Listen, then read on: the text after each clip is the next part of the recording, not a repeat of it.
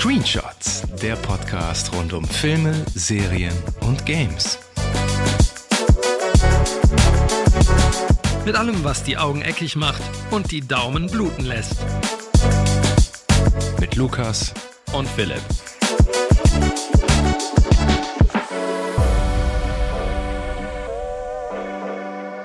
Herzlich willkommen zur zweiten Episode von Screenshots, dem Podcast für Filme, Serien und Gaming. Ich bin Philipp. Und ich bin Lukas. Und heute wird ein bisschen die Nostalgie Keule geschwungen, das kann man so sagen, thematisch. Ähm, bevor wir aber mit unserem Hauptthema loslegen, wollten wir ein paar News besprechen, ein paar Neuigkeiten und ähm, fangen erstmal tatsächlich mit zwei etwas ja, traurigeren Themen an, denn es sind zwei Schauspieler kurz hintereinander gestorben. Zum einen ähm, James Kahn, den wahrscheinlich die meisten als Sonny Corleone kennen aus Godfather, aus dem Paten. Und dem Paten 2 tatsächlich auch, glaube ich, für eine Miniszene. Ein, ein, ja, ne? einen, einen kleinen Rückblick. Kleinen ne? Rückblick. Äh, und Misery, ähm, einer Stephen King-Verfilmung, einer der besten Stephen King-Verfilmungen wahrscheinlich. Und ähm, ja, aus tausend anderen Filmen wie Rollerball, ähm, Eraser. Und ähm, zum anderen ist äh, Tony Sirico gestorben, den die Heute. meisten heute, genau, tatsächlich heute, den die meisten wahrscheinlich aus ähm, den Sopranos kennen, als Paulie Walnuts. Den kennen aber wahrscheinlich die meisten nur aus Sopranos. Ne? Genau, ja, der Hat der nicht auch kleine Rolle bei äh, Goodfellas gehabt? bei Goodfellas, bei, also in zig Mafia-Filmen Ja. immer mal wieder in War der nicht sogar angeblich selber in der Mafia? Der war selber im Gefängnis, tatsächlich auch. vor, vor Sopranos. Genau, ne? der hat, der, es gibt ähm, tatsächlich einen ganz guten Film mit Hugh Grant, Mickey Blue Eyes, hast du den mal gesehen? Da spielt er auch wieder so einen Mafia-Typen und ähm, ja, hat halt das quasi seine Vergangenheit immer so in die Rollen mit eingearbeitet. Und ja, sehr, sehr traurig, sehr schade. Beide relativ alt geworden, ich glaube 79 und James Caan, ich glaube 82. Genau. Ähm, aber trotzdem natürlich schade. Schade, ja. James Caan ist auf jeden Fall eine Hausnummer gewesen. Auch eine tolle Rolle im, im Paten. Seine einzige Oscar-Nominierung auch gewesen, glaube ich. Also man las häufig, dass er sich selbst so ein bisschen im Weg gestanden hat anscheinend, was die Karriere anging, weil er halt irgendwie mit Alkoholproblemen zu kämpfen hatte, irgendwie sehr Hat stark. er sich ein bisschen selber gespielt im, Paten? ja, möglicherweise. Also war immer so ein harter Hund, aber wohl irgendwie auch schwierig, also schwierig am Set wohl auch, hörte man. Ähm, wobei umso schöner, das fand ich ja toll bei, äh, ohne da jetzt zu sehr ins Detail zu gehen, bei Misery, dass gerade einer wie er, der so ein harter Hund ist, halt äh, eine Rolle übernimmt, ans Bett gefesselt und vollkommen hilflos, was das natürlich irgendwie besonders spannend eigentlich macht. Der Film ist aber auch, glaube ich, nicht so weit verbreitet. Ne? Den kennen nicht so viele. Ich weiß es nicht. Also es ist auf jeden Fall mit einer der besten Stephen King King-Verfilmungen, ja. mit Sicherheit. Gibt ja nicht so viele, ne? ähm, Die gibt's Genau. wirklich wie Sand am Meer, das ist der Wahnsinn. ja, Stephen King-Verfilmungen sind ähm, wenig gute, tatsächlich. Meistens schlecht. dabei. Ja. Ähm, genau. Und ähm, würde ich sagen, jetzt machen wir mal weiter mit ein paar schöneren News, ein paar Neuigkeiten. Genau. Äh, wollen wir nochmal kurz ähm, zurückgehen zu unserer ersten Episode zu Obi-Wan Kenobi. Das haben wir jetzt alles noch mal ein bisschen sacken lassen und wir sind beide, glaube ich, zu der Erkenntnis gekommen, dass wir die Serie noch deutlich schlechter fanden, als wir sie reviewed haben.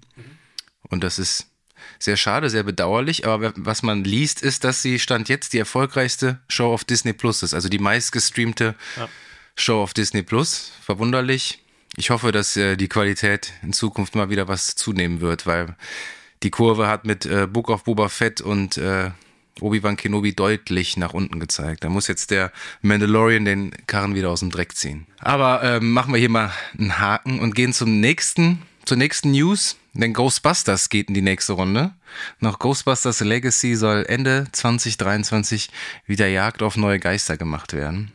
Du hast den nicht gesehen, ne? Den Ich habe ihn nicht gesehen. Ich habe, ähm, ich weiß, was passiert. Ich habe auch Ausschnitte gesehen. Mhm. Ähm, Kann man sich auf jeden Fall angucken. Gut ist ja schon. ja, Also, ich habe kein Bedürfnis danach gehabt. Nee? Also ich werde mir irgendwann mal angucken. Guck ihn dir mal an, auf jeden Fall. Aber für mich ist die diese Welt, es ist nicht so, dass ich jetzt diese Welt unbedingt gebraucht hätte wieder und ja, aber- ohne, ohne die, die vier Original Ghostbusters wird's schwierig.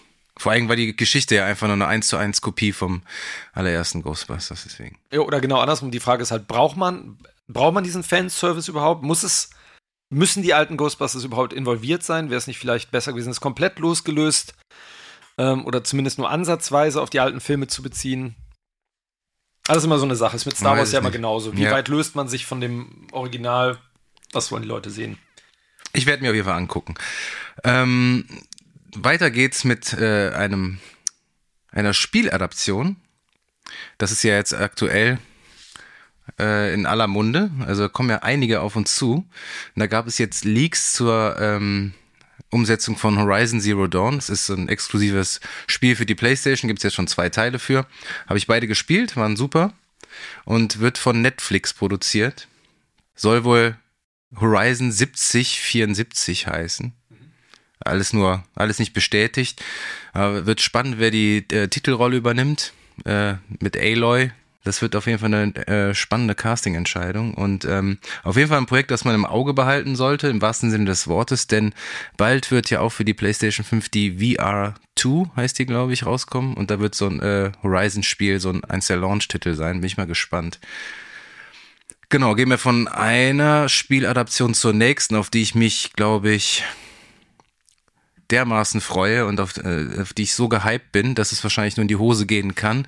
Die Rede ist von The Last of Us, äh, einem meiner absoluten äh, Lieblingsspiele und äh, wird ja von HBO produziert. Das ist schon mal ein Faustpfand, also HBO äh, im Rücken zu haben, ist immer eine gute Sache. Aber da gibt's immer noch ähm, noch kein Promomaterial. Da gab es bisher ein Bild und äh, noch nicht mal ein Teaser. Die Dreharbeiten sind abgeschlossen. Ähm, aber der Hauptcast wird bestehen aus Pedro Pascal, den wir beide, glaube ich, sehr gern mögen, ne? Der Mandalorian, der wird Joel spielen und Bella Ramsey als Ellie. Die kennen die meisten wahrscheinlich aus Game of Thrones. Aber was auf jeden Fall zu Last of Us kommt, äh, zwar das Remaster, das zweite Remaster, kann man schon sagen, für die PlayStation 5. Das kommt am 2. September raus, vom ersten Teil. Und dem Spiel werden wir uns dann im Podcast auch ausgiebig widmen. Da könnt ihr also gespannt sein. Wo wir gerade bei Spieleverfilmungen sind, ähm, kommende Woche kommt auch, und du hast eben gesprochen von in die Hose gehen, ähm, die Chance ist relativ hoch, es wird mal wieder Resident Evil ausgegraben Mm. äh, auf Netflix, eine ähm, Resident Evil Serie nach den äh, der Filmreihe mit Mila Jovovich und einer relativ missglückten weiteren ähm, Verfilmung mit Welcome to Raccoon City ähm, wird es wieder versucht und die Zeichen, ich weiß nicht, wie es bei The Last of Us ist, ähm, was so in der Serie dann Charaktere angeht, wie nah die sich an der Spielereihe orientieren werden, aber ähm, die Zeichen bei Resident Evil sind schon wieder relativ schlecht, ähm, da die eine der Hauptfiguren ähm, gespielt von Lance Reddick, der eigentlich ein cooler Schauspieler ist aus Ja. The Wire und tausend anderen Sachen. Ähm, der wird Albert Wesker spielen, der im Spiel ein hellhäutiger blonder Mann ist. Ähm, und man fragt sich bereits wieder, warum geht man in so eine Richtung? Ich meine, ich habe die Serie natürlich noch nicht gesehen. Wer weiß, was da alles noch passiert, aber man fragt sich, warum dieser Name, warum nicht ein komplett neues Franchise? Ich meine, die Antwort ist natürlich klar. Es geht natürlich darum, Fans abzugreifen und äh, Geld mit dem Namen zu machen. Ich habe es noch nicht gesehen. Ähm, ich werde es mir angucken, aber es ist wieder, ähm, man, ja, es Mein ist, Gefühl sagt mir, dass wir es mächtig beschissen werden. das, die Chance, es ist so schade, weil ich bin Fan von der Reihe und ähm, meiner Meinung nach wäre es möglich, da einen vernünftigen Film, Tja. eine vernünftige Serie. Resident Reihe. Evil 7 und 8 haben ja gezeigt, dass es auch gut gehen kann, ne? wenn man das Spiel so soft relauncht, also die Spiele jetzt. Ne? Ja, ja, genau. Aber die haben natürlich immer noch den Bezug zu den alten Teilen, Ja, ja. haben sich ein bisschen entfernt vom, vom Stil, aber ähm, So eine Serie zu Resident Evil 7, die würde ich mir gern angucken. Ja. Das, ja, das also es müsste, spannend, genau, es müsste, ja, es gibt tausende Themen, also die Spiele sind ja so, haben so ein Universum geöffnet, was natürlich sehr trashig auch zum Teil ist. Aber ähm, ja, ich verstehe es nicht. Aber mal gucken. Ja, demnächst. Wann, wann kommt es nochmal raus? Oh Gott. Ich glaube, auch im September kommt ja auch The Next Big Thing. Und zwar Der Herr der Ringe, die Ringe der Macht auf Amazon Prime. Und da gab es jetzt die letzten beiden Tage, am 7. und 8. Juli, eine einminütige exklusives, exklusive äh, Sneak Peek für Prime-Kunden. Da, da gab es nochmal einen neuen kurzen Trailer. Ähm, der hatte ein paar mehr äh, Bilder als der vorige.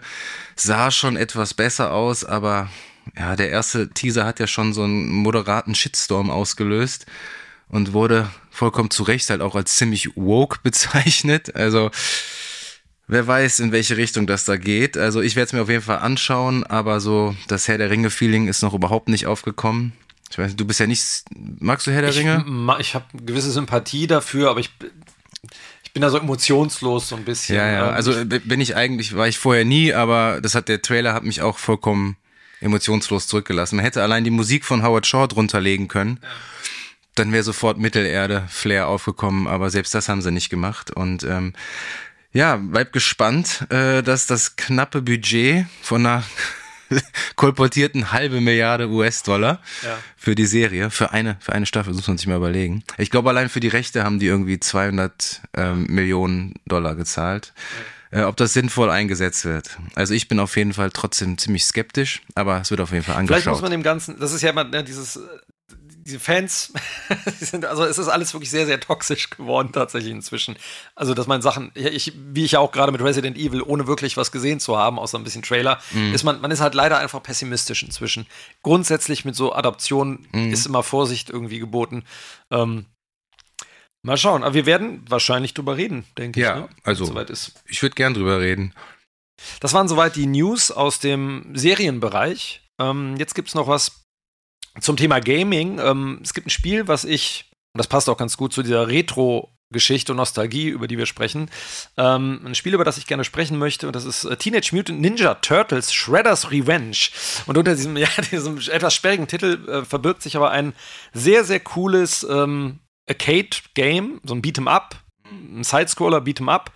Ähm, das ist erschienen am 16. Juni, ist schon ein bisschen draußen, aber ähm, lege ich allen wärmstens an Herz, ans Herz, die gerne so Klopper spielen, die gerne so Arcade-Sachen spielen, die Turtles-Fans sind. Tatsächlich, ich weiß, bist du damit aufgewachsen? Nee, Turtles, ich, Turtles. Ich, ähm, wo lief das früher im Fernsehen? Das lief mal bei RTL, glaube ich. Das ist so. RTL hatte ich früher, ja, aber so 87 fing das an, glaube ich. So. Ich war nie ein großer Turtles. Es ja. gab diese auch diese kleinen Actionfiguren. Ja, tausende. Äh, Freunde Varianten. von mir hatten die, aber Turtles. Ne. Ja. Ich habe auch nie dieses Turtles in Time oder was? Auf dem genau, das ist genau das Turtles in Time. Gespielt. Aber das ist eigentlich ein gutes Stichwort, weil also das ist halt ist von der Firma Tribute Games, wurde es entwickelt und ich glaube, ähm, Dotemu heißen die, die das ähm, rausgebracht haben als Publisher und das ist halt ein totales Oldschool Beat'em Up, hat diesen Pixel-Style, also sehr, sehr verpixelt, mhm. aber in HD natürlich.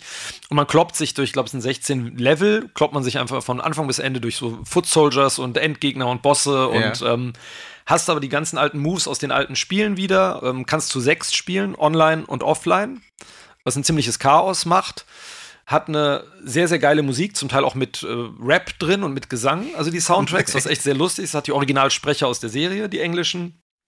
Kawabanga. Kawabanga, Pizza Time und den ganzen Kram halt, ne? Und ähm, es macht sehr, sehr viel Bock. Und es gibt vor allem ähm, immer mal wieder Angebote. Es gibt es im Game Pass, ist es jetzt mit drin, ähm, gibt es immer mal wieder so als also fette Empfehlung. Sehr, sehr fette Empfehlung. Fette. Ist ein bisschen kurz tatsächlich, aber das ist halt diese Arcade-Spiele irgendwann. Quanta Costa? Dazu, ähm, Im Game Pass umsonst natürlich dann. Ja, und sonst und, und ansonsten Szene? ist es, nee, ist schon ein bisschen mehr. Ich glaube, es sind irgendwie 20. Es kommt jetzt als Retail, ist es ein bisschen teurer, also wenn du es ne, als Disk oder Modul oder wie auch immer haben möchtest. Ähm, aber sehr, sehr, sehr zu empfehlen. Coole Grafik und ähm, für einen Fan von der Reihe auf jeden Fall mal mitnehmen.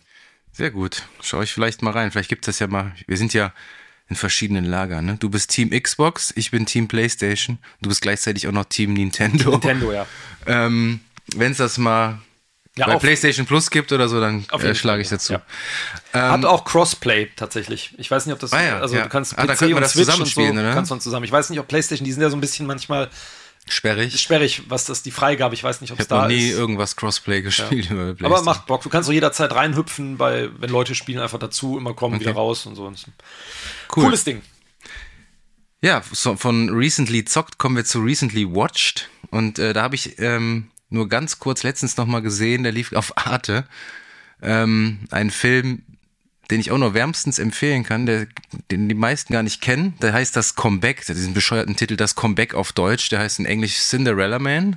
Das ist ein Boxdrama von Ron Howard aus dem Jahr 2005 mit einem äh, fabelhaften Russell Crowe als äh, noch nie gesehen? Ich habe gerade überlegt, irgendwie, also so die, die, das, was du jetzt erzählt hast, das drumherum, dachte ich ja irgendwie, aber Russell Crowe hätte ich jetzt nicht gedacht. Ja, deswegen. mega gut. Äh, ich, jetzt fällt jetzt der Name nicht mehr. Der spielt halt einen echten Boxer in den 30er Jahren der großen Depression in, äh, in New York.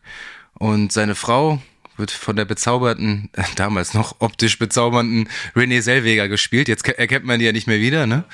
Und ähm, sein Coach ist Paul Giamatti, den ich auch sehr gern mag. Äh, der spielt auch zur Höchstform auf. Einfach ein richtig cooler, cooles Boxdrama, ein richtig schöner Film. Spannender, vor allem spannend ist der. Hat einen super Score von Thomas Newman. Und äh, den kann man aktuell auf Disney Plus umsonst streamen. Ich wollte also, gerade fragen, wie du dazu, also woher kam jetzt der Impuls, diesen Film äh, wieder zu sehen? Ja, aber den kann man aktuell Bist umsonst. du drüber gestolpert quasi? Ja, auf Arte habe ich den gesehen. Okay. Ah, okay. Da lief, ich habe da äh, abends reingeschaltet, dann lief der auf Arte und dann musste ich den zu Ende gucken. Also kann ich sehr empfehlen, Cinderella Man slash Das Comeback. So, und jetzt kommen wir wieder zurück zu unserer Retro-Welle. Und zwar bevor wir zu einem Hauptthema kommen, haben wir passend dazu, ich habe sie zumindest geguckt, die vierte Staffel von Stranger Things. Du hast sie ja nicht geschaut, ne? Du hast nach habe Staffel 2 noch geguckt und dann war irgendwie so ein bisschen der Ofen aus für mich, so was so Interesse. Also mhm. eigentlich war nach Staffel 1 so ein bisschen der. Ich hatte das Gefühl. Aber so, Staffel 1 war schon sehr, ja, dann, sehr gut. Es war sehr, sehr gut, aber ich hatte irgendwann so dieses Retro-Ding, dieses 80er Jahre, irgendwie mir hat's gereicht nach einer Staffel. So, mhm. das war so für mich so erzählt irgendwie und nett und man, man kannte ja vieles irgendwie auch schon, ne? Weil das zitiert ja ohne Ende. Ähm, dann war es für mich auch gut. Okay. Ja, ich musste die auf jeden Fall trotzdem weiter gucken. Hat ja schließlich drei lange Jahre gedauert bis zur neuen Staffel. Und die große Frage, hat sich das lange Warten gelohnt? Ich finde ja, aber vor allem erst im Verlauf der Staffel. Zuerst äh, wo, einmal wurde die Staffel ja in äh, zwei Teile aufgeteilt, ne? gesplittet. Was ja auch wirklich ein bisschen ungewöhnlich für Netflix ist, ne? Diese Abkehr vom Bingen. Also, dass alle Folgen auf einmal zur Verfügung stehen, hat mit Sicherheit auch äh, mit Netflix neuer Strategie zu tun, die Konsumenten mindestens zwei Monate an ihren Service zu binden. Da die Abozahlen zum ersten Mal in der Geschichte des Konzerns rückläufig waren, wer sich mal den Aktienkurs von Netflix anguckt, und die Aktie besitzt, der wird wahrscheinlich anfangen zu heulen. Ähm, deswegen denke ich, ist davon auszugehen, dass jetzt die weiteren Top-IPs von denen wie Stranger Things, ähm, The Witcher, äh, Squid Game und so weiter, dass sie die neueste Staffel auf jeden Fall nicht mehr komplett zur Verfügung stellen werden, dass sie die immer mindestens über zwei Monate strecken. Haben die bei Ozark übrigens auch gemacht, hast auch nicht gesehen, ne? Ja. Aber was sich kurz äh, zusammengefasst über die vierte Staffel sagen lässt, ist, dass äh, ich fand, dass alle Folgen ziemlich gestreckt und aufgeblasen waren. Also sind das jede die sind, Folge die sind im Durchschnitt also anderthalb, oder? Ja, anderthalb Stunden. Also neun, neun Folgen, sieben Folgen in einem Rutsch und die letzten zwei Folgen in Summe, glaube ich, vier Stunden. Dann die letzten beiden Folgen allein, weil das Finale ist äh, allein zweieinhalb Stunden lang. Ist der Wahnsinn. Ähm, aber ich muss sagen, vor drei Jahren hätte ich mich da noch mega drüber gefreut, aber ich finde, das wurde der Staffel ein bisschen zum Nachteil, weil da so viele Filler-Episoden drin waren. Ne? Das, ist, das ist so ein Trend, den wir häufiger beobachten aktuell. Wenn man sich Obi-Wan Kenobi allein anguckt, das war ja fast nur Filler. Ne? Das hätte man einfach in einen spannenden Film äh, pressen können und dann wäre es okay gewesen. Also es hat sich auch nicht mehr über sechs Folgen getragen, diese dünne Handlung. Ne? Da wäre sowieso, das wäre jetzt meine Frage gewesen, weil ich gesagt, ich habe ja nach Staffel 2 ähm, aufgehört. War denn dein Gefühl, es braucht eine dritte Staffel und es braucht eine vierte Staffel? Also von der Erzählung her oder hast du Nö. das Gefühl, es ist dünn? Also es wird nee, so ein bisschen. Aber ist doch ist ja klar, alles was erfolgreich ist, äh, wird so lange gemolken, bis es keiner mehr sehen will. Genau, das aber das, logisch. Ja, hätte sein können, dass man sagt, also zum Beispiel gegen Beispiel äh, Better Call Saul zum Beispiel. Mhm. Das, das habe ich nicht hast gesehen. du nicht gesehen? Nee, muss ich noch ist, nachholen zum Beispiel dachte ich auch so, boah, muss man das, muss man diesen Charakter überhaupt erzählen, muss man das so, und das ist, ich wage zu behaupten, dass es fast besser als Breaking Bad langsam wird gegen Ende, wo es sich so zuspitzt. Sagen wir mal eine gewagte, eine steile, eine steile, steile, steile Behauptung, steile These.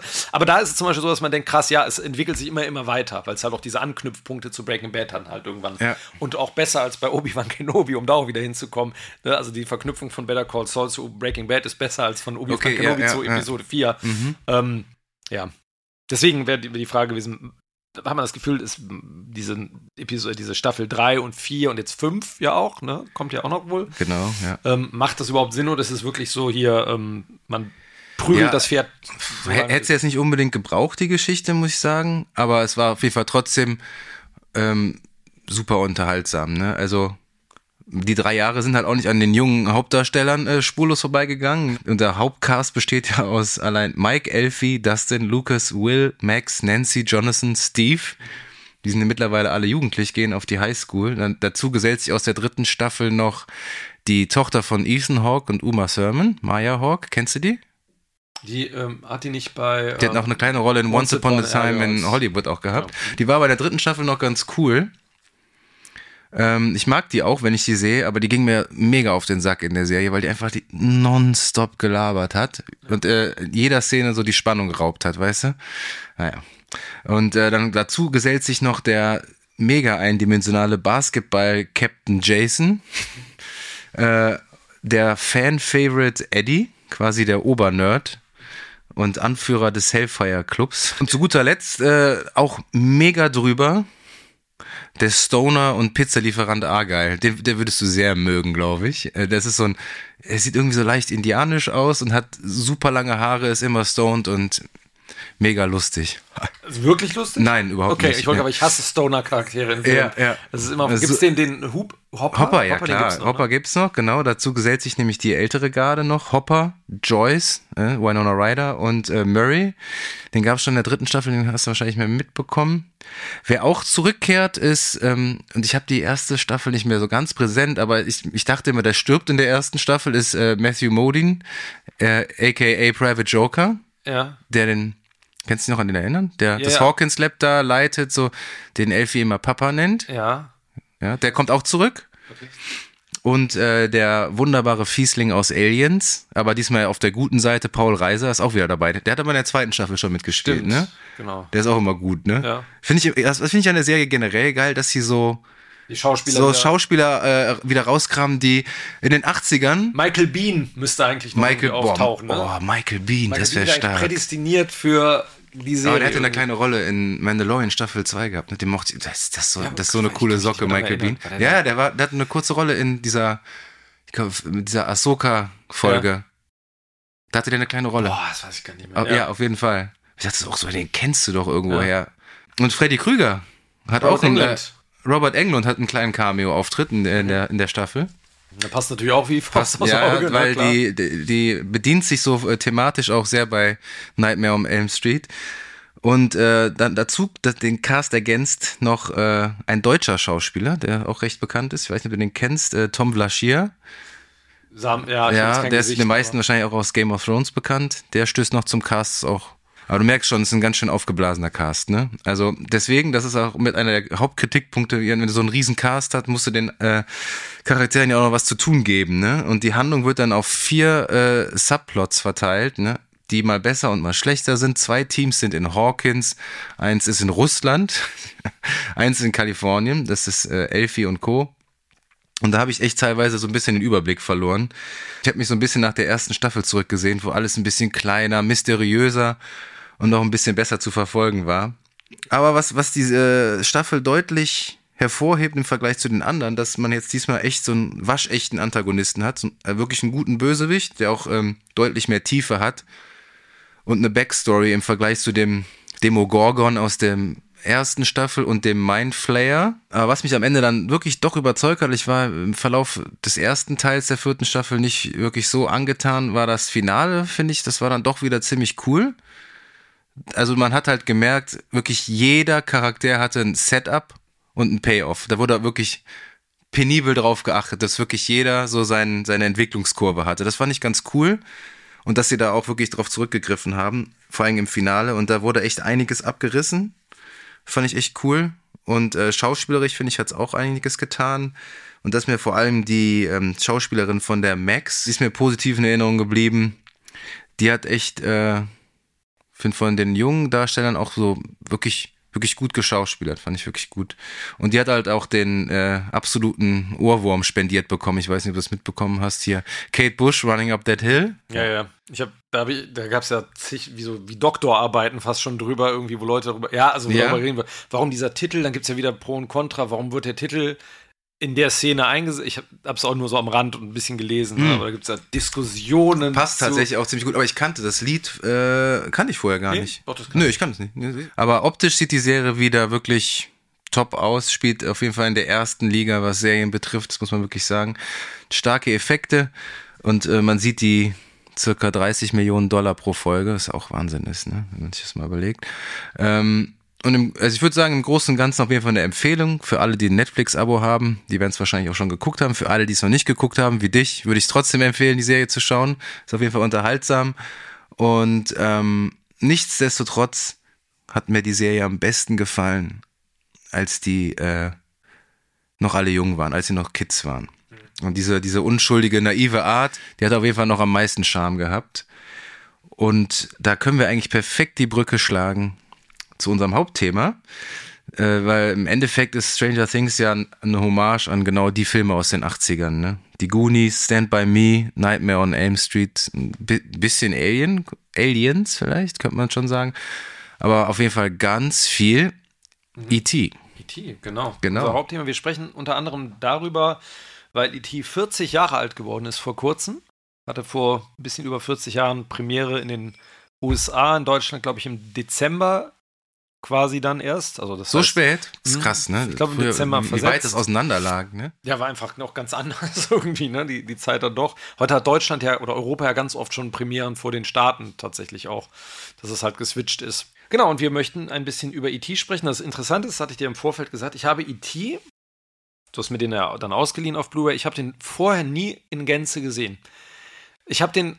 Blasphemie. Ich, ja, ich kannte ähm, gefühlt alle Szenen tatsächlich, aber ich habe den, oder ich erinnere mich zumindest nicht daran, dass ich den in einem Sitting sozusagen komplett mal durchgesehen habe.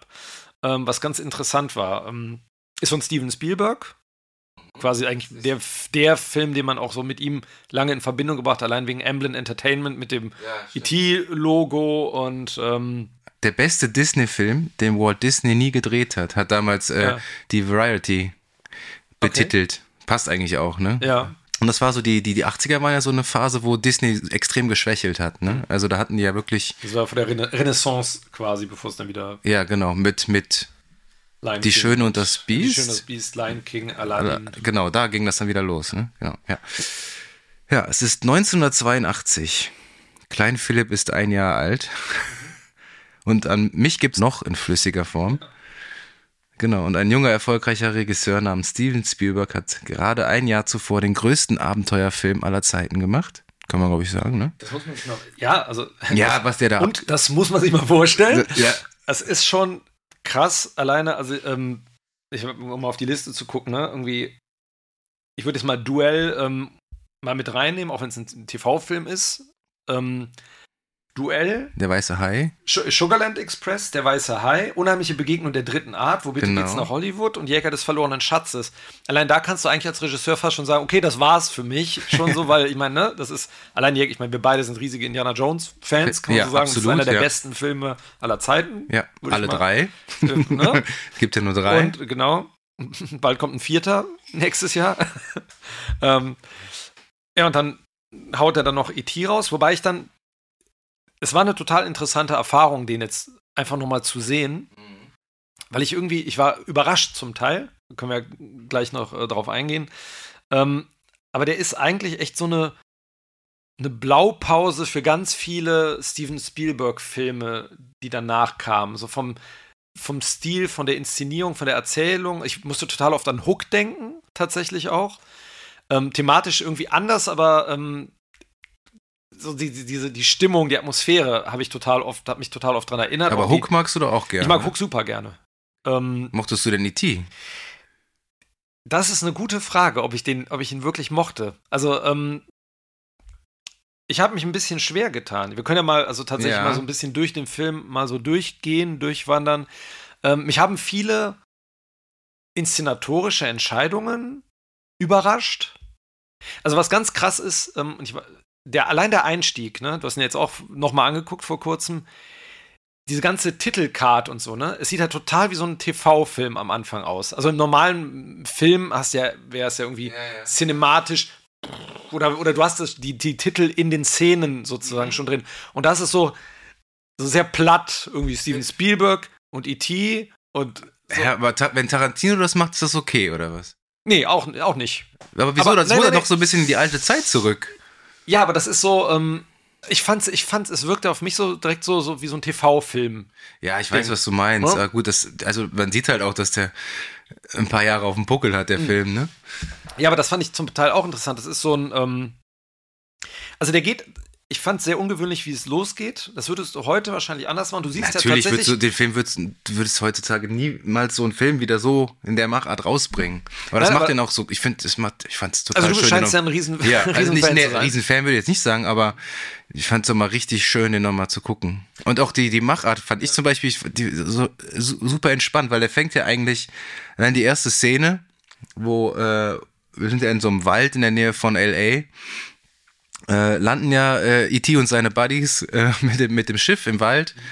Und das wird ja alles nur durch Bilder erzählt und durch die, aber da stimmst du, glaube ich, mir überein, äh, wunderbaren Musik von John Williams, ne? Ja, das ist also auch da, das auch irgendwie mit Blaupause, ne? Auch so dieses E.T., ich meine, der hat natürlich vorher auch schon, der, der Weiße Hai ja auch gemacht und so. Star Wars, Indiana Star Wars, Jones. aber irgendwie ist E.T. hat so eine diese Art so ein bisschen Musical-mäßig. Ja, Musical-mäßig, auch, auch Hook, zum, deswegen muss ich auch an Hook denken wieder, weil das auch so, diese Art, dieses Beflügelte, was das hat. Ja, ich ne? mag, das, also ich, finde, das ist immer eine angenehme Abwechslung. Also ich fand das super. Ähm, was ich sagen wollte, ich finde, das ist total ungewöhnlich, ob man es heute anders oder damals. Man sieht den, dass man das Raumschiff tatsächlich auch direkt sieht. Also du siehst das Raumschiff Ja, auch und du innen siehst, drin, ne? Und du, innen drin und du siehst sogar seine, ich weiß, das ist vielleicht auch der Blu-ray geschuldet, du siehst natürlich jetzt viel, viel mehr als früher. Ja. Mir ist, ich wusste gar nicht mehr, du siehst ja seine Kumpels fast schon, also man sieht die ja schon richtig. Man sieht die da, schon ne? gut, ja. Aber Und- ich finde es so krass. Also ich habe den Film auch wirklich als Kind so oft geguckt, natürlich nur auf VHS.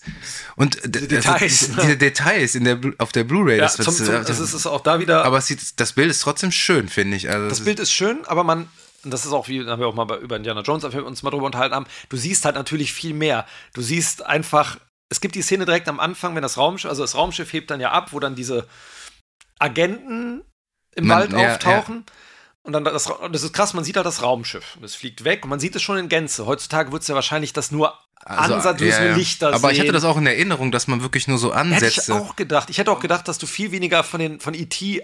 an sich siehst. Wobei das ist ganz cool gemacht. Man weiß natürlich, dass E.T. ein freundlicher Alien ist oder ein freundlicher, aber von der Art, wie es inszeniert ist, könnte der tendenziell auch eine Gefahr sein. Natürlich nicht ganz krass, aber so, du siehst so dieses Hände und der biegt dann so Äste Aber runter. die Art und Weise, wie das inszeniert ist, ich finde immer noch nach wie vor, das ist.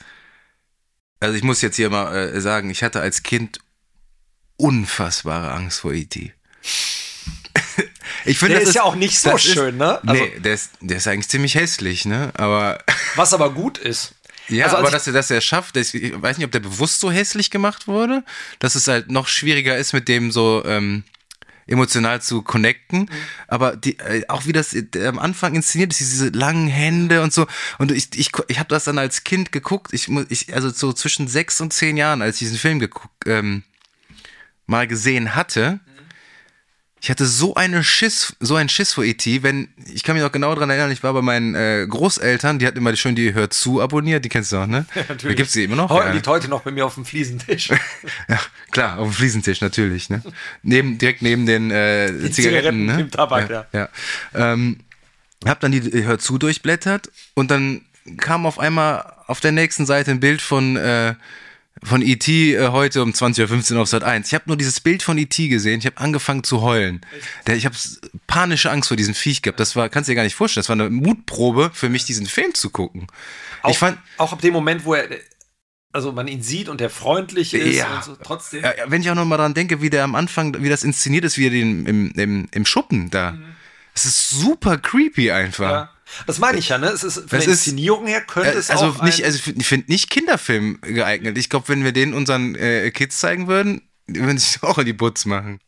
Ja. Auf jeden Fall bleibt E.T. dann zurück und äh, haut vor den vor den mutmaßlichen Bösewichtern ab, ne? Was ja auch sehr spannend ist. Der Film wird ja quasi nur aus der Sicht der Kinder inszeniert. Ne? Also quasi, also natürlich wechselt er auch mal die Perspektive, aber der ist ja sonst immer, deswegen wird ja immer dieses Schlüsselbund von dem gezeigt. Der heißt ja, doch The Keys, ne? Keys heißt er einfach nur, ähm, um halt noch mehr mit den Kindern äh, äh, zu connecten einfach. Und dass man die einzige erwachsene Person, die man im, fast im Verlauf des ganzen Films nur sieht, ist ja nur die, die Mutter von Elliot. Bis zur Mitte, ne? Oder bis zum Bis zum, bis, zu, bis bis zum die da, Drittel. ja genau, bis quasi, die, ja. bis die äh, das Haus da einnehmen.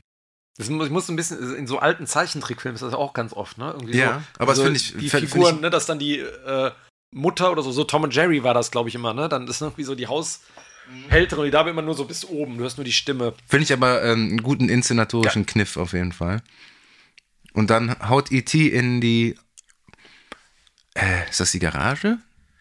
So ein Gartenschuppen ist das. Ja, so ein Gartenschuppen von Elliot ein. Und da werden wir das erste Mal. Lernen wir das erste Mal Elliot, unseren Hauptcharakter, kann man sagen, ne? Einen zehnjährigen Jungen kennen, der mit seiner Mutter und seinen Geschwistern in einem Haus lebt. Die Eltern sind frisch getrennt, ne? Ist in Mexiko, ne? Der Vater. Der Freundin. Ja, der Genau. Und da lernen wir das erste Mal die drei wunderbaren Kinder kennen. Mit Elliot, seinem Bruder, älteren Bruder Michael und seiner jüngeren Schwester Gertie, gespielt von Drew Barrymore. Und ging dir das nicht auch so? Also, ich finde, man sieht den Film, jetzt wo wir halt äh, Väter sind beide, sieht man den Film schon aus einer anderen Perspektive irgendwie. Und ich, also ich war mir auch, auf, ich habe noch auf Englisch, glaube ich, ich habe das erste Mal auf Englisch äh, ge- geschaut, sonst immer auf Deutsch, hast auch auf Englisch geguckt, ne? Und ich fand die Kinderdarsteller alle durch die Bank weg einfach nur super gut, super authentisch und wie süß ist bitte Drew Barrymore in diesem Film. Also das ist ja, wie die da am, am Essenstisch, wo die eingeführt werden, sitzt und die ganze Zeit an, an ihrer Frikadelle da äh, kaut und alles nachplappert, was Elliot da sagt.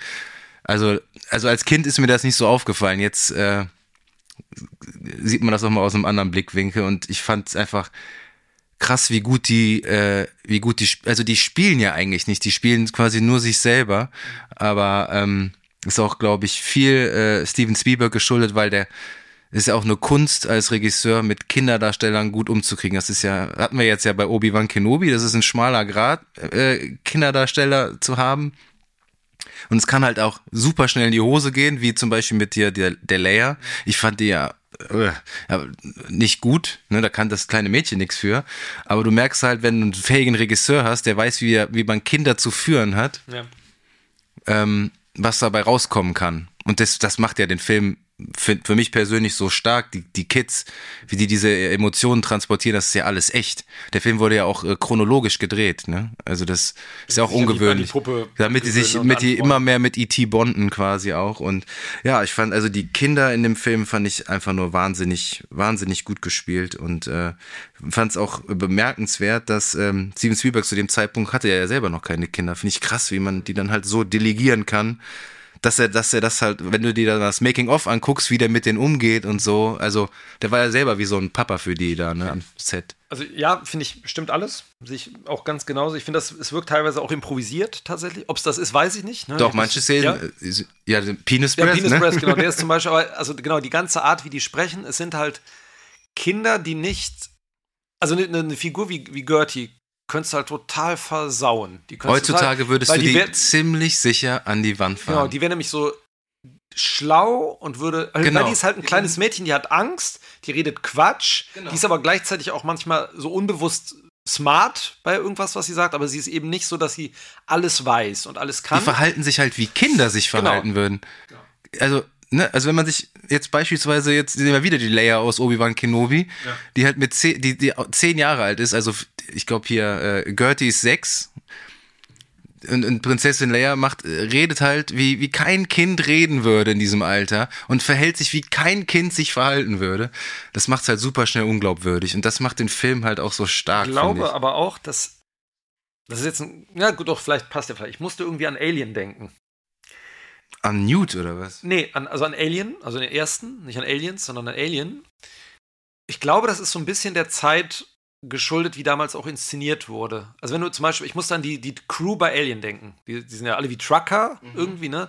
Und wie die miteinander reden, die reden ja auch alle total Sehr authentisch, ne? natürlich Ja. und authentisch und so ungeschliffen.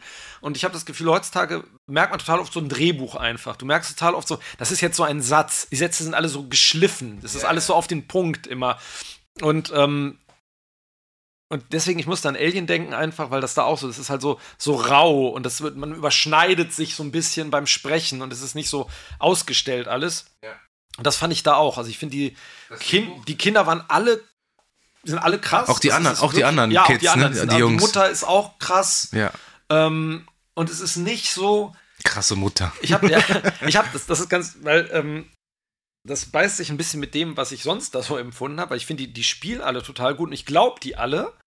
Ich habe mich ein bisschen schwer getan. Also, wie würdest du Elliot beschreiben als, als Figur? Was ist mit dem? Ja, der ist ja, also die, die Kids sind ja alle so ein bisschen desillusioniert, weil die halt ihr, ihren Vater nicht mehr haben. Ne? Der hat die ja verlassen. Genau.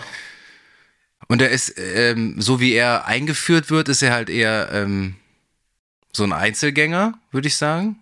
Aber ne? ist das so tatsächlich? Also ja, die, die kriegen halt wenig Einführung, finde ich. Ne? Das genau, ist, das, kriegen, ist, das könnte man könnte man, könnte man als Kritikpunkt auf jeden Fall aufführen, dass die halt nicht wirklich der ist ja auch sehr behäbig, mhm. sehr langsam inszeniert, der Film. Ne? Der würde heutzutage, wäre der anderthalb Stunden lang und nicht zwei Stunden. Oder halt deutlich länger, weil du eben, also das ist, das ist so, so meine, nee, nicht meine These, aber meine, meine Frage. Vielleicht braucht man das auch gar nicht, aber klassisch würdest du ja so inszenieren, der, also der Vater ist weg, ne, der hat die verlassen, dann finden die das Hemd, riechen da dran und dann hast du irgendwie eine Szene, es ist natürlich ganz furchtbar, wie er sieht, eine glückliche Familie sieht oder die Eltern sieht oder so. Aber also, braucht es das denn? Genau, das ist halt die Frage, aber ich habe Aber es ist doch am Anfang schon das fängt ja quasi Genau, es fängt ja an, dass die, äh, die, die Jungs, also die älteren Jungs, äh, inklusive seinem Bruder Michael, die spielen ja hier Dungeons and Dragons oder irgendwas. Ja, ist ne? ein bisschen außen vor. Genau, und er, äh, er geht allen dann nur auf den Sack. Hier so, Elliot, geh mal die Pizza holen, so ungefähr. Und dann holt er die Pizza ab und dann hört er was aus diesem Gartenschuppen. Und da hat sich ja E.T. drin versteckt. Gut, ne? Aber er ist halt super neugierig, wie Kinder nur mal sind. Ne? Ja. Er guckt halt trotzdem nach, hat halt jetzt irgendwie kein, so eine Mischung aus Angst und Neugier. Und geht der dann, sieht er den dann schon im Maisfeld. Doch, doch, er sieht äh, äh, aber sorry, diese Szene, auch äh, traumatisch für mich als Kind. Sorry, aber das ist doch super creepy, ins, also wirklich gruselig inszeniert, die dann dieses Maisfeld Aber das meine ich ja, das ist halt, es könnte auch ein böses Alien und ein Horrorfilm in dem Fall dann sein. Ja, ne? heutzutage ne? ist das läppisch, aber ich, ich finde, wenn du den Film ein Kind zeigst, also das ist schon, ich finde es schon gruselig. Ja. Äh, wie der den da dann mit der Taschenlampe dann da anleuchtet mhm. und dann so, da, äh, boah, also so ein richtiger Jumpscare schon ja, fast, ne? Definitiv, ja. Und ähm, keiner glaubt natürlich Elliot, dass da irgendwas war. Das ist ja krass, wie er E.T., also er, er, er, lockt ihn dann ja an mit seinen, mit diesen Nicht-M&Ms. Ne? Also M&Ms äh, wollte nicht gefeatured werden in dem Film, weil die dachten, kein Mensch möchte M&Ms kaufen, die in Verbindung gebracht werden mit diesem hässlichen Alien. Äh, dann äh, ist hier. Ah. Ja. Ah, jetzt kommt unser Sponsor, ne? Jetzt kommt unser Sponsor ins Spiel. Reese's ich habe keine Reese's Pieces gefunden, aber die gab es beim Aldi. Guck mal. Ja. Four Peanut Butter Cups von Reese's. Die sehen ganz gesund aus. Auf jeden Fall. Noch sehr gesund, glaube ich. Ähm, auf jeden Fall äh, zerstreut er die dann da, um ihn einzufangen. Also, das, um ihn zurückzuverfolgen, ne? weil er weiß, dass er die Dinger futtert. Und die sind danach ja komplett durch die Decke gegangen, ne? Diese, ja, ja, diese ja. Reese's Pieces Dinger. Da ist wahrscheinlich ein Kopf gerollt bei M&M's danach. Diverse Köpfe gerollt, ja. Und ähm, Genau, dann kommt E.T. halt zurück, angelockt durch, eben durch diese Reese's Pieces, proudly sponsored by. Ähm, und er kommt dann das erste Mal mit ins Haus hinein. Ne? Also er folgt Elliot ins Zimmer und das finde ich halt auch, also der Erwachsener würde sowas ja niemals machen. Nur Kinder würden so neugierig mit sowas anlocken geht, halt. Geht ja ne? total, ne? ja, das habe ich beim Gucken auch so. Ich, ähm, ich bin immer so ein bisschen der Partypooper die ganze Zeit. Ja, so. ja. Aber ähm, Klar, ich dachte auch, ne, das ist so, das ist so ein Kinderding, also er, dass er das macht und der, diese Berührungsangst ist ja überhaupt, für den ist das ganz klar, dass er den da reinlockt. Und der bondet ja auch total schnell mit dem. Also, ne, die sind ja relativ, also es gibt ja nicht so eine große Berührungsangst. Es gibt so zwei, drei Szenen und dann sind die ja gut miteinander, sozusagen er und E.T., ne? Ist und, das direkt ähm, am Anfang? Also am Anfang zeigt er ihm ja schon alles an seinen. Genau, das geht ja total schnell. Ich glaube, auch das wird so heute ich immer dieses heute hat wird es wahrscheinlich auch ein bisschen anders irgendwie oder auch seine sein Bruder und Gertie und so, ne, die nehmen das ja relativ schnell alles so hin, ne, dass er so. Ja, aber das ist ja auch cool. Ich meine, das sind Kinder, du ja. hast da sowas Cooles im Zimmer, dieses, dieses lustige, schrumpelige Alien. Du willst ja auch als Kind, also wenn du das als Kind siehst, willst du den ja auch als Freund haben. Ja, genau. Das ist ja ne, ganz Weil klar. der kann ja coole Sachen auch, der, genau. der E.T., ne, der lässt ja, ja da diese, diese Bälle da kreisen ja. und so, ähm, und dann unmittelbar äh, dann danach connecten, also die haben ja so eine telekinetische, äh, so eine Symbiose. Genau. Also der eine fühlt, was der andere fühlt. Also es geht ja von E.T., äh, kann er die Gefühlswelt quasi synchronisieren, ne? Mit, Ja, mit genau. Elliot. Das hat er ja, das macht er ja dann, ne? Also er wird dann müde, äh, E.T. wird müde, Elliot wird auch müde, schläft dann ein. Genau. Die gähnen beide, ne? Genau, und dann, dann pennen die ein und dann werden die geweckt, in dem, äh, wo kommt Gertie rein, ne? Will äh, Elliot irgendwas zeigen und sieht E.T. und fängt äh, natürlich erstmal laut an zu schreien. Genau, Elliot ähm, meldet sich ja krank. Also er sagt ja, seiner aber das Mutter, fand dass er auch, krank ist, war an der so, Glühbirne. Aber das ist auch so, so super charmant inszeniert, ne? Wieder, Ja. wieder dieses äh, ähm, Thermometer. Thermometer. da an die, an, die, an die Lampe hält und so. Ich finde, das ist alles, äh, ich finde das irgendwie so, äh, ich weiß nicht, äh, irgendwie hat der Film, mir persönlich hat er irgendwie nach dem ganzen Schrott, den man so sieht, hat er irgendwie gut getan. Ich weiß nicht, wie ich es anders beschreiben soll. Ich finde das auch das Zimmer von ihm total Ja, da echt. gibt's voll viel Total zu sehen So, irgendwie, ne? so Räume und da noch eine Tür, so eine kleine und da kannst du was aufmachen. Alles so Geheimnisse sozusagen, Genau. ne? Ja. Genau. Stimmt, er hat E.T. in dem, Im in diesem großen Schrank, Kleiderschrank, wo auch die tausend Kuscheltiere sind versteckt. Und die Mutter ist tatsächlich die blindeste Person der Welt, ne? Wie die immer Ja, so, ist ja bewusst ich- so ich- das gemacht, mir- dass die halt keine Augen dafür hat, weil Klar. die halt, ich, überleg mal, alleinerziehende Mutter mit drei Kindern. Ja, und hat sie noch halt- einen Job. Ist, ist Aber es ist, es ist tatsächlich auch, es ist auch ernsthaft lustig, tatsächlich. Ich, es Also, gibt ne, viele Szenen, gibt die, finde ich, wirklich sehr, sehr lustig sind. Ja. Ähm, genau, er, er, er stellt sich krank, damit er mit E.T. spielen kann, beziehungsweise ihn, ihn besser kennenlernen kann. Genau, er muss dann aber ähm, irgendwann, also er, also seine Schwester lernt ihn kennen und sein Bruder auch, ne? Die lernen ihn ja beide kennen. Dann erstmal. Dann, dann zeigt E.T. ja, dass er von ganz weit weg kommt. Er lässt ja dann diese Kugeln schweben, die so eine Art Kosmos dann darstellen. Ne? Ja, aber also, das macht er ja schon, wenn, äh, wo die anderen beiden genau, mein, dabei genau, sind, mein ne? ich. Genau, wenn die ihn kennenlernen, ne, dann zeigt Genau, er Elliot- dann diese. Wo Elliot dann sagt so hier äh, sch schwör tausendmal aber das würde würden also das würden halt auch Kinder sagen. Das finde ich halt auch so so echt wieder wie er sagt so egal was schwör ich weiß nicht mehr was er im Englischen Ja, sagt ne schwör auf alles was dir heilig schwierigsten ist Schwur, den den du- schwierigsten Schwur den du kennst schwör auf alles. Ja ja ja äh, der der Michael der glaubt ihm ja überhaupt nicht. Und er wiederholt dann halt auch noch zehnmal bitte schwör schwör schwör. Und dann zeigt der äh, dem Michael dann auch E.T. Und der, der Crash, der dann, das war, glaube ich, äh, auch nicht geplant, dass er diesen kompletten äh, Schrank dann dahinter sich da genau, abcrasht, hinter ne? Mhm. Genau, aber er zeigt dann auch schon relativ schnell so, ähm, Dass er abhauen will. dass er abhauen will, dann aber auch die, ähm, dass er relativ, der lernt relativ schnell. Also er fängt ja relativ schnell so eine Adaption der Sprache auch dann ja, bereits durch, an. durch dieses, ähm, was ist das? Sprach, Sprach, Sprach- Kindersprachcomputer. Kindersprachcomputer, genau. Aber trotzdem muss ja Elliot dann wieder auch in die Schule und dann bleibt. E.T. allein zu Hause. Da gibt's ja diese, diese coole äh, Einstellung, wo die Mutter noch irgendwas äh, sucht Mhm. in diesem, in diesem Schrank und E.T. irgendwie. sich zwischen diesen, zwischen diesen, aber das sieht auch ein bisschen creepy aus. Ja, ja, der ist ja schon. Also ich meine, halt- ein bisschen creepy ist der halt natürlich. Also ich finde, ich muss mir selber sagen, ich verstehe mich, dass ich Angst davor hatte Ja. als Kind. Du nicht. Aber Hast du den früher überhaupt geguckt? Oder? Ja, ja, ja. Ja? Also ich, ja, ja, also diese Szene, Aber auch die aber selbst als Kind hast du den nicht ganz gesehen, oder? Immer, ich habe den ab einer bestimmten Stelle immer irgendwie so gesehen. Quasi. Also mir waren ganz viele Szenen ein Begriff und so. Und ich, wie gesagt, die, die, wo wir gleich dann zu kommen, diese Szene, ne, wo er dann todkrank ist, ähm, da war krass und so. Ähm, aber dann gibt es erstmal wirklich sehr sonderbare Szene mit den Fröschen. Genau, und da merkt man zum ersten Mal, dass sie diese, diese äh, Verbindung haben. Verbindung haben. Telekinetisch, Tele- symbiotische genau. Verbindung. Ja, die Szene ist wirklich strange. Also es ist vor allem Die so einmal, all over the place. Ja, ne? weil, also man, ich meine, es ist natürlich ganz, also einmal, Elliot tut ja am Anfang so, als wäre er krank, was ja schon mal so ein bisschen so ein For- Foreshadowing ist. Er wird ja nachher, er, er wird ja krank. Er wird ja tatsächlich krank mit E.T. gemeinsam, sozusagen. Ja. Dann kommt die Szene mit den Fröschen, was natürlich auch irgendwie so ein Hinweis ist, dieses Freiheit schenken, freilassen, sie Ja, sezieren. Ja, ja, ja, ne? Das genau. ist ja alles schon irgendwie dann deutet so ein bisschen auf das an, was bevorsteht für E.T. Weil parallel, du siehst ja immer mal wieder diesen Keys, also diesen Agenten, der es wird immer eingestreut. Genau, wie der so wie die, abhört. Die, ne? die äh, nicht M&M's auf dem Boden auch findet im Wald, die dann da liegen so. Ähm, wie die abgehört werden von so einem sehr unauffälligen Wagen mit so. Hat er dann eine Satellitenschüssel auf dem Dach? Ich weiß es gar nicht gerade. Apropos, komm, ne, Ja, ein bisschen knistern. Willst, komm, du musst so einen probieren. Die sind geil, ich hab die schon gegessen. Ja, jetzt, Also Reese's jetzt wird, die, wird die ganze Zeit ge gekaut. Ja, die, die, komm, zu den 80ern müssen wir uns, müssen wir uns auch mal was gönnen. Oh, ist auch noch mit so einem Peanut Butter gefüllt. Ja, mit Erdnussbutter, ja. Aber komm, ist schon, ist schon ein bisschen geil, oder? Diese, diese Episode wird präsentiert von Diabetes. oh, komm. alter Schwede. Ja, die sind, ich meine, das- Unfassbar süß, aber Unfassbar. auch irgendwie geil. Aber um zurückzukommen zu den, zu den Fröschen. Parallel hat E.T. Hunger, geht zum Kühlschrank.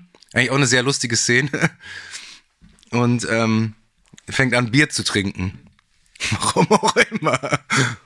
Aber finde ich auch geil, dann nimmt er diesen, diesen Kartoffelsalat da raus, so leckt mit seiner, seiner Zunge daran, so äh, und Gibt schmeißt dem- ihn, dem Hund, ne? Der schmeißt ihn auf den Boden, der Hund frisst es dann. Aber ähm, auf jeden Fall fängt er dann an, Bier zu trinken und parallel wird halt äh, Elliot im Klassenzimmer dann auch besoffen, fängt an zu rülpsen. Und hinter ihm ist es halt dieses Mädchen, was offensichtlich auf ihn steht.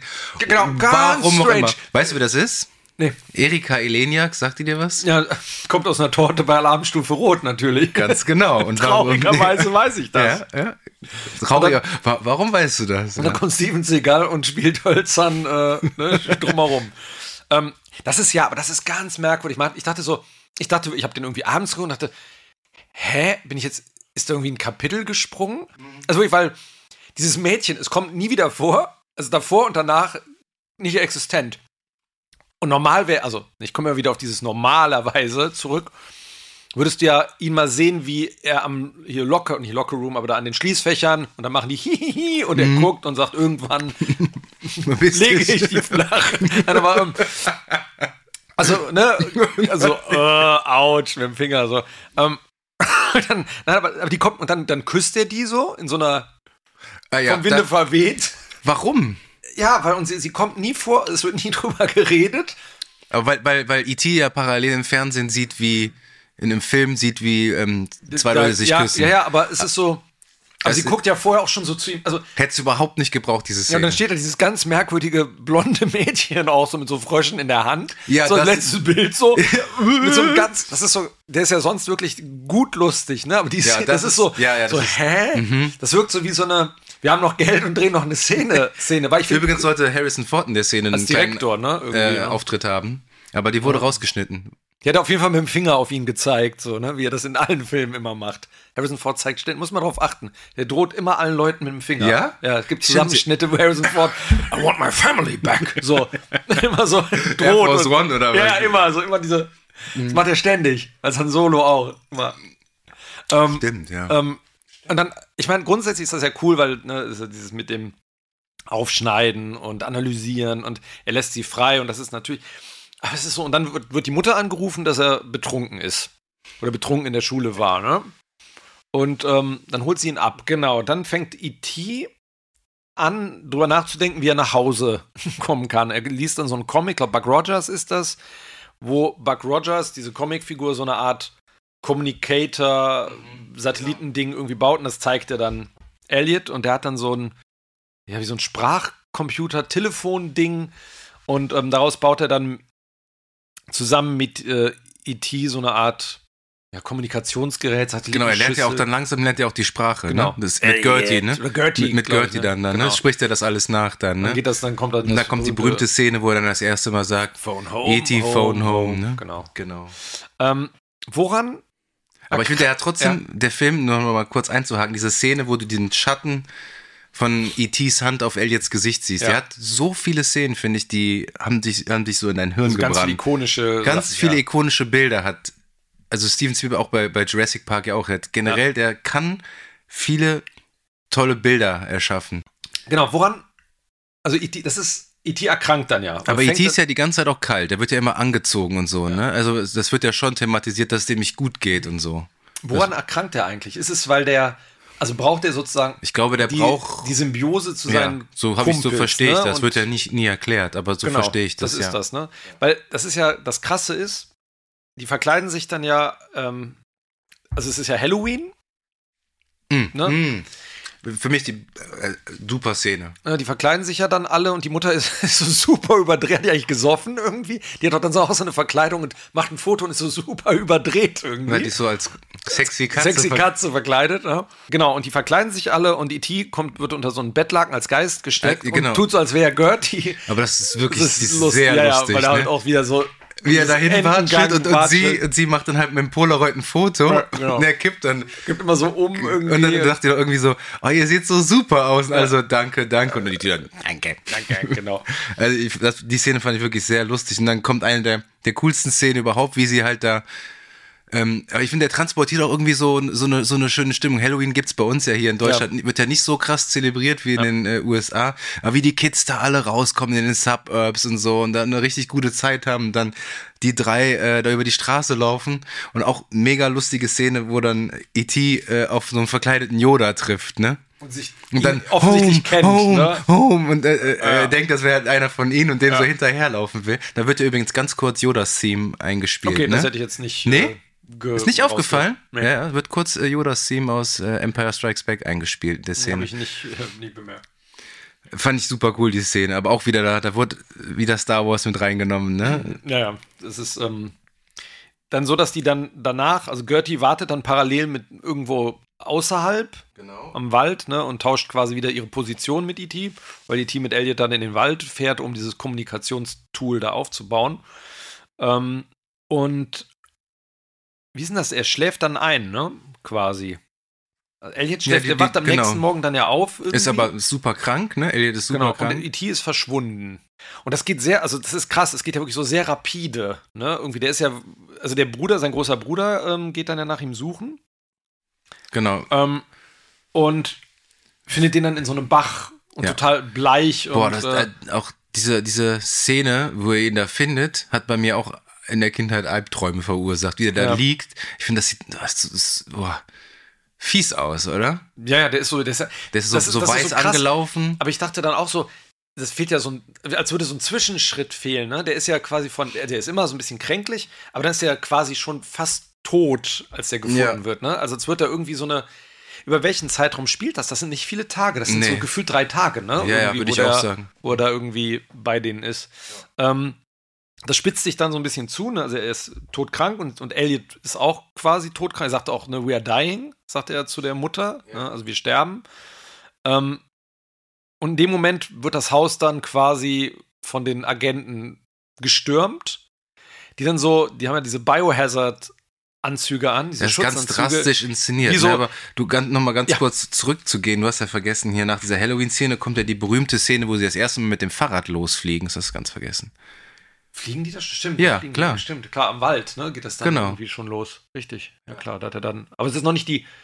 Aber das, das ist die das ikonische Mond, Szene, wo der vom, Mond vom, vom Mond genau. äh, äh, vorbeifliegt mit, mit E.T. im Fahrrad. Natürlich. Die hast du vergessen. Aber dann springen wir wieder nach, nach, nach vorne, vorne ja. und äh, dann haben die, was ist das eigentlich, die Regierung oder was? Äh, das ist irgendwie nicht nie ganz klar, ne? Ob das irgendwie eine die haben ja äh, in der Zwischenzeit alle möglichen Häuser da abgehört, ne? Und der Kies, kann, gehört er zur Regierung? Man weiß es nicht. Äh, hat die Lunte gerochen und vermutet, dass, dass der IT e sich da versteckt hat. Und dann, das fand ich auch ein bisschen albern, wie die, wie in so Raumanzügen, ne? Wie du schon sagtest, da irgendwie dieser, die wie so wie Frankenstein-Monster, wie so Frankenstein-Monster so, ne? da reinkommen. Ja. und da so eine Quarantänestation dann daraus machen aus dem Haus, ne? Ja, es ist, also ich finde, die ist schon krass, die Szene, weil das ist ja auch wieder so horrorfilmmäßig, wie die da reingehen. Ja, auch für Kinder krass. Also ne? ist schon hart irgendwie. Ja. Ähm, aber was ich interessant finde, ab dem Moment, weil das ist ja eigentlich so der Höhepunkt dieser vermeintlichen Protag äh, Antagonisten, haben die danach, ist ja diese Station aufgebaut und dann siehst du das erste Mal die Gesichter von allen. Die haben dann ihre Anzüge so, dann hast siehst du da Ärzte und Wissenschaftler und ein bisschen. Es waren übrigens echte Ärzte. Agenten, habe ich auch mal gelesen, ne, damit ja. die möglichst authentisch reagieren ja. auf diese, dieses Krankheitssymptom. Und das Interessante ist, und das wusste ich auch gar nicht mehr, also normal, auch da, normalerweise würdest du das ja so inszenieren, so, ja, wir schneiden den jetzt auf und wir sind äh, böse und dann wird er auf Eis gelegt und dann so.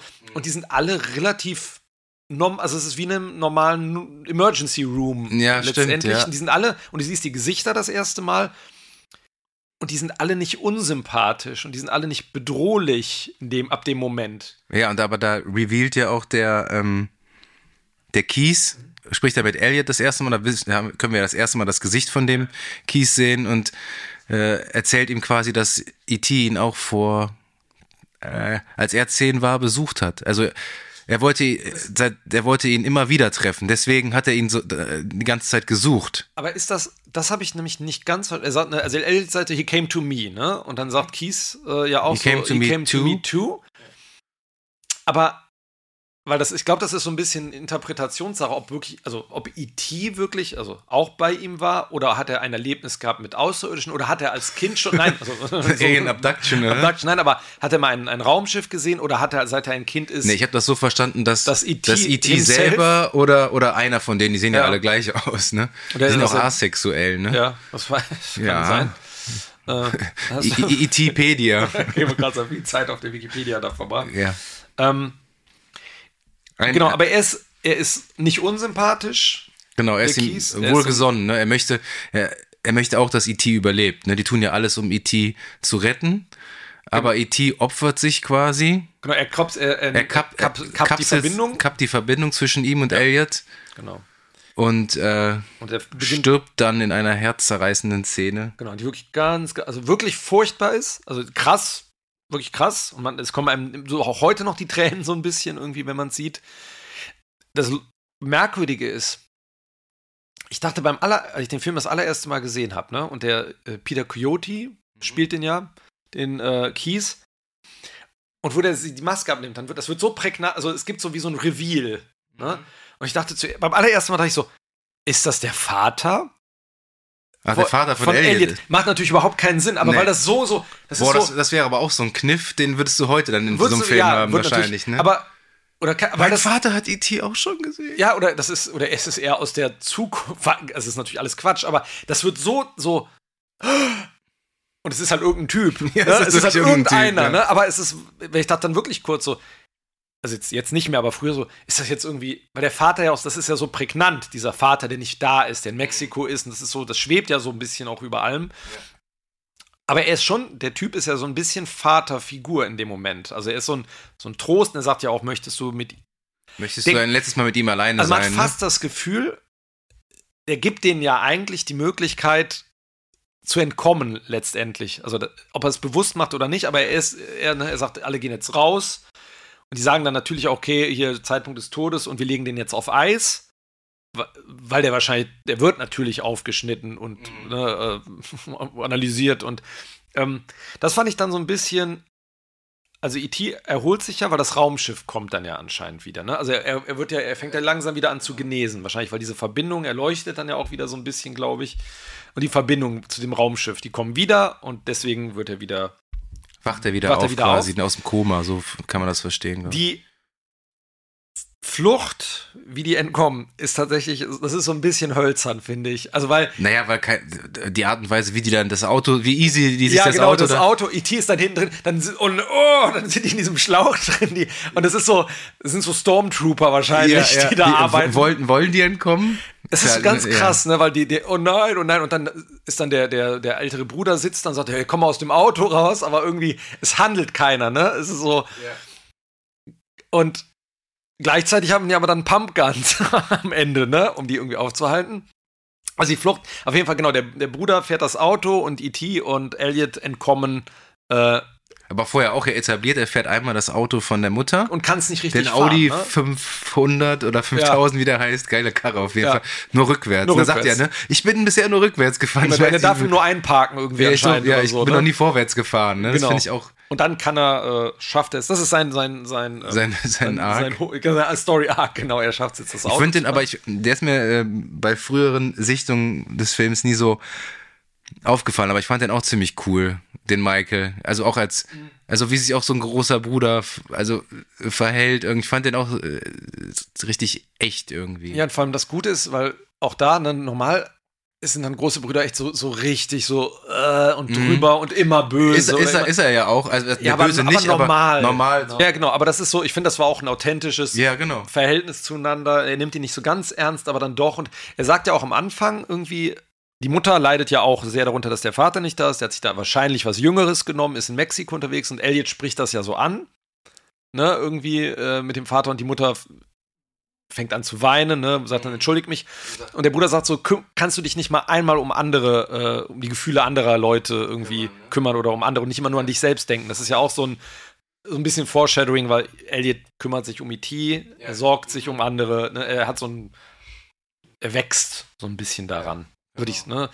Ähm, genau, sie fliehen dann gemeinsam und dann wird Aber was ich noch ja, kurz fragen wollte, wie, ähm, man redet ja auch von dem, von diesem Spielberg-Kitsch, Spielberg-Schmalz. Ja. Ist ja auch, ist ja auch nicht unbegründet, diese Kritik. Gibt ja viele, die sagen, ich, oh nee, Spielberg-Film mag ich ist mir zu kitschig und so.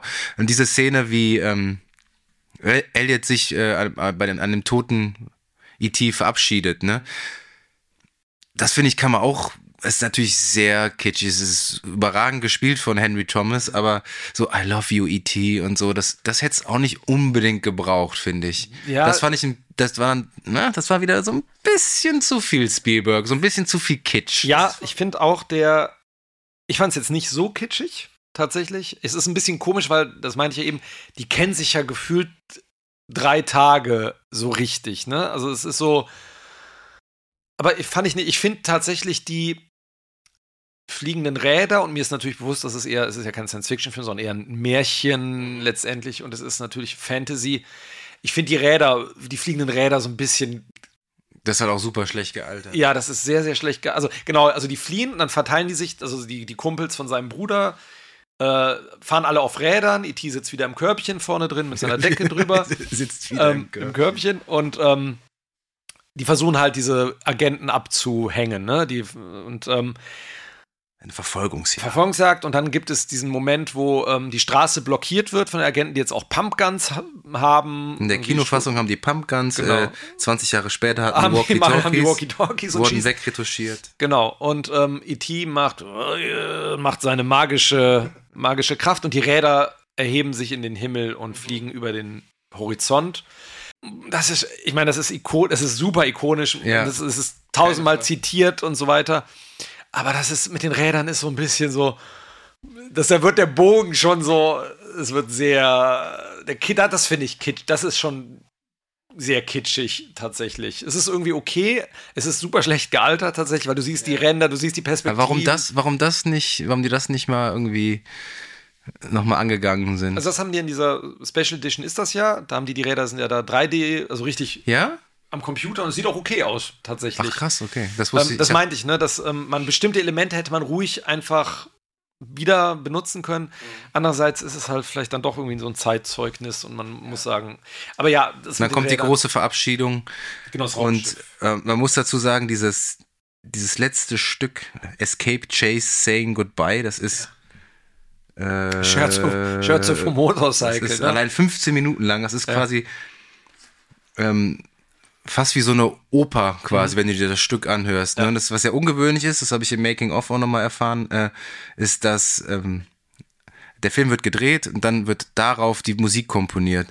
Und in dem Fall bei E.T. war es so, dass äh, John Williams dieses Stück komponiert hatte und dann wurde der Film auf das Stück geschnitten. Genau, also meinst genau, es wird normalerweise geschnitten und der Komponist passt sich an den Schnitt an. Genau, und da das- war es jetzt andersrum. Also, das zeigt halt auch einfach schon, wie viel Vertrauen äh, Spielberg in John Williams hat und äh, das finde ich aber auch irgendwie zum Benefit des Ja. Films, weil ich finde das Finale einfach.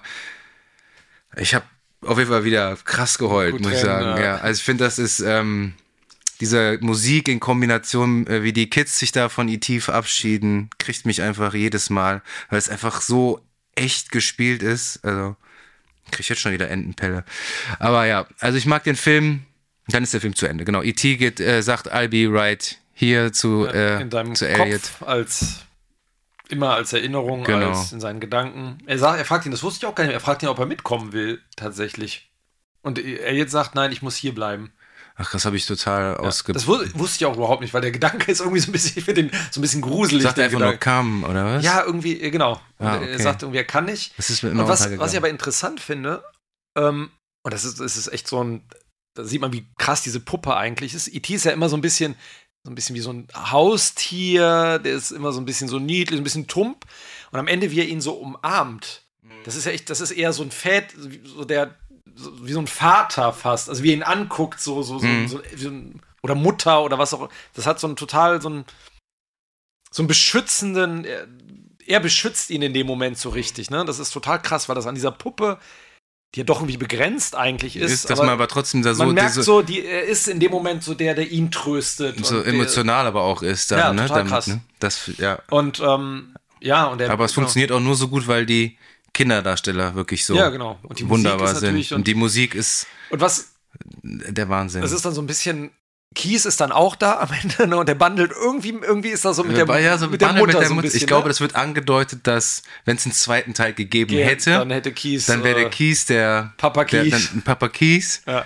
und ähm, wären eine eine wären eine Happy Family. Aber ich äh, würd, also muss auf jeden Fall abschließend sagen, ich fand's sehr schön, den Film mal zu gucken. Ich fand, der, der hat nochmal so, das war so, also auch so jetzt in den schwierigen Zeiten, was so passiert, einfach mal so ein richtig schöner Feel-Good-Movie irgendwie. Also ich würde dem jeden nochmal empfehlen, der den schon mal gesehen hat oder vor allem auch die Leute, die den noch nie gesehen haben. Ich glaube, viele haben ein Problem mit dem Pacing so ein bisschen, weil der halt ja schon ein bisschen behäbig und träge inszeniert ist an manchen Stellen. Aber es, äh, es gibt wenig Filme, die so eine krasse Emotionalität erzeugen können, wie E.T., finde ich. Ja, also, ich fand's so, ich fand's interessant, den zu sehen tatsächlich. So, also mich hat er auch bewegt und so emotional gepackt. Hier und da, ähm, äh, das Alter merkt man halt, das finde ich jetzt aber nicht irgendwie problematisch. Ich fand's halt einfach interessant, wie halt das, wie schon gesagt, das Pacing, wie so der, die Dramaturgie aufgebaut ist. Der ist einerseits klassisch erzählt und andererseits in anderen Punkten wieder so gar nicht. Ähm, ne? Also hast natürlich irgendwie die, ähm, diese gewissen Spannungs- oder diese ge gewissen Punkte, die, die jede Geschichte einfach irgendwie immer hat. Aber dann kommt das wie mit den Fröschen oder bestimmte Sachen sind nicht ganz auserzählt und so. Aber das ist vielleicht dann.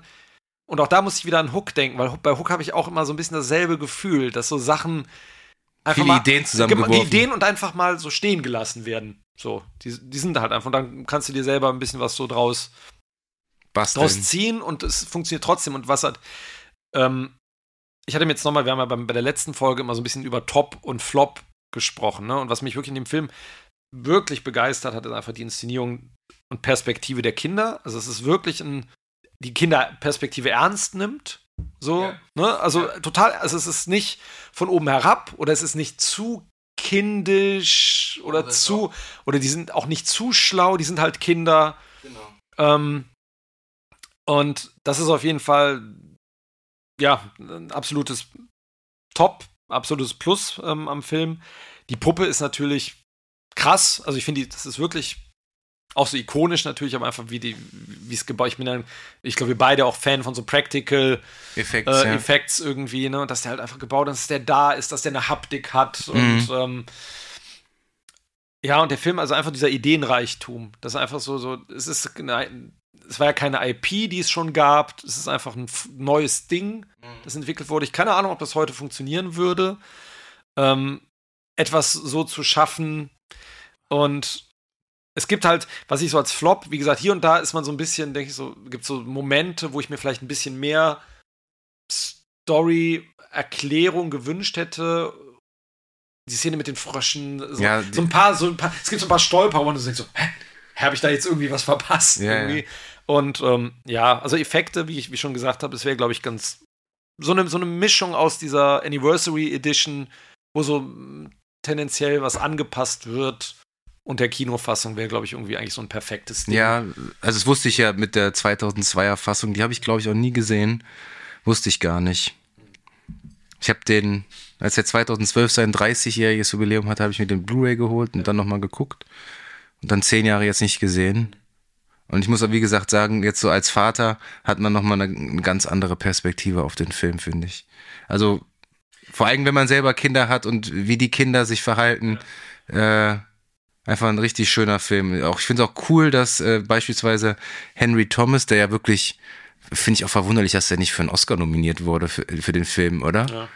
Ähm, dass der, der hat ja, also es gibt ja dieses Stigma, dass viele erfolgreiche Kinder, äh, danach komplett Untergehen. untergehen, äh, den Drogen verfallen, ne? Macaulay Culkin, äh, Jake Lloyd aus Episode 1, äh, River Phoenix ja auch, ne, Ja, leider. leider. Da gibt's ja ganz viele Beispiele. Und dass Henry Thomas jetzt, ähm, hat er auch lange nichts gemacht, aber ich weiß nicht, kennst du Mike Flanagan, den, Ja, den ja. Regisseur, kennst du? Der hat immer so sein festes Ensemble. Eigentlich spielt immer seine Frau in seinen Filmen mit Kate Siegel und Henry Thomas spielt auch in jedem seiner. Serien oder Filmen immer spielt er eine Rolle. Und das finde ich, der spielt halt auch immer cool da. Also auch, auch teilweise auch eine große Nebenrolle und ich finde es cool, dass der ähm, noch weiter schauspielert. Ja. Und dass der immer zum Ensemble gehört und dass ich mich immer, immer wenn ich einen Mike Flanagan-Film oder Serie sehe, dann immer weiß ich, okay, Henry Thomas kommt in irgendeiner ja. Form. Der spielt ja zum Beispiel in dem äh, Dr. Sleeps Erwachen. Hast du den gesehen? Spielt der, spielt der Jack, Jack Nicholson. Nicholson quasi. Genau, ja. Ja, aber also ich würde den Film auf jeden Fall jedem empfehlen. Äh, Fand es nochmal sehr schön, den zu schauen. Und du würdest sagen, also ich, Daumen hoch oder Daumen ja, runter? Na, natürlich Daumen hoch. so, ne? Aber interessant ist es, glaube ich, tatsächlich, wo du jetzt meinst, die so Vater sein und so, wie das, wie jüngere Generationen oder ne, neue Kinogucker auf diesen Film so reagieren würden. Also es schwingt bei uns natürlich Nostalgie, irgendwie schwingt immer mit. Ja, wenn ich da kurz einhaken ja. darf, wie, wie Kinder jetzt die, sag ich mal, 16-Jährige, die jetzt 16 sind, Stranger Things gucken, das ja. cool finden. Mhm. Aber was, wie, wie würden die über E.T. denken? Wenn die jetzt ja. E.T. sehen würden, die würden, würden wahrscheinlich ziemlich lahm finden. Das ist ne? genau die Frage. Also interessant, ich habe jetzt auch oft von Hook gesprochen. Ähm, ich meine, das zieht sich ja durch ganz viele Steven Spielberg-Filme, diese Vatergeschichte, ne? also mhm. Vaterfiguren oder fehlender Vater. Ja. Ähm, der ist ja auch sehr auto, autobiografisch, kann man das sagen, der Film? E.T. Ja. Hat er, also äh, der hat äh, in diesem Film ja auch äh, Gefühle aus der eigenen Kindheit verarbeitet. Der ist ja Einsamkeit, Orientierungslosigkeit und äh, da hatte er auch nach der Trennung seiner Eltern, der war ja auch so ein Einzelgänger, Spielberg und so, und hat er dann äh, in seiner Freizeit ja angefangen, dann so alleine auch Filme zu inszenieren und so, ne? 8 mm Kamera. Ja, und klar, das, geht das natürlich. Deswegen zieht sich das auch wie so ein roter Faden durch viele Filme, diese abstinente Vaterfigur ja, quasi, ne? Genau, deswegen. Also ich finde, vielleicht können wir in Zukunft tatsächlich auch nochmal schauen, dass man, ähm, also ich fände Hook zum Beispiel immer total interessant zu ja, analysieren. Mag ich ähm, auch total gern. Wir werden bestimmt demnächst, ich glaube nächstes Jahr war das, ne, hat Jurassic Park irgendwie auch sein, oh Gott, 30, 30-jähriges 30 schon. Ja. Ähm, auch da Scheidungskinder, Stimmt, ja. Und äh, mhm. neue Vaterfigur. Sam Neill, ja. Ähm, sollten wir mal im Auge behalten und vielleicht in einer späteren Folge von Screenshots mal, mal analysieren. Also von mir auf jeden Fall klar auch Daumen hoch und ich würde sagen, also jeder, der sich für, für Kino interessiert, kennt den Film wahrscheinlich eh schon, aber es ist ähm, total interessant, nochmal so einen Blick drauf zu werfen. Ähm, einfach die Art der Inszenierung. Ich, mich hat vieles überrascht. Und dann würde ich sagen, sind wir eigentlich auch am Ende der heutigen Folge angelangt. Genau. Wenn euch die Folge oder der Podcast gefallen hat, dann lasst doch liebend gerne ein Abo oder eine Bewertung da und empfehlt uns euren Freunden. Wir nehmen auch gerne Fragen und Anregungen an. Äh, könnt ihr an kontakt at screen-shots.de schicken. Uns gibt es jetzt übrigens auch bei Apple Podcasts und ähm, auch da einfach nach Screen Shots in zwei Wörtern suchen. Ihr könnt uns jetzt auch auf Instagram folgen. At screen-shots-podcast. Hier halten wir euch dann weiter auf dem Laufenden mit den nächsten Reviews. Genau. In diesem Sinne bleibt uns nur noch zu sagen, ihr werdet noch von uns hören.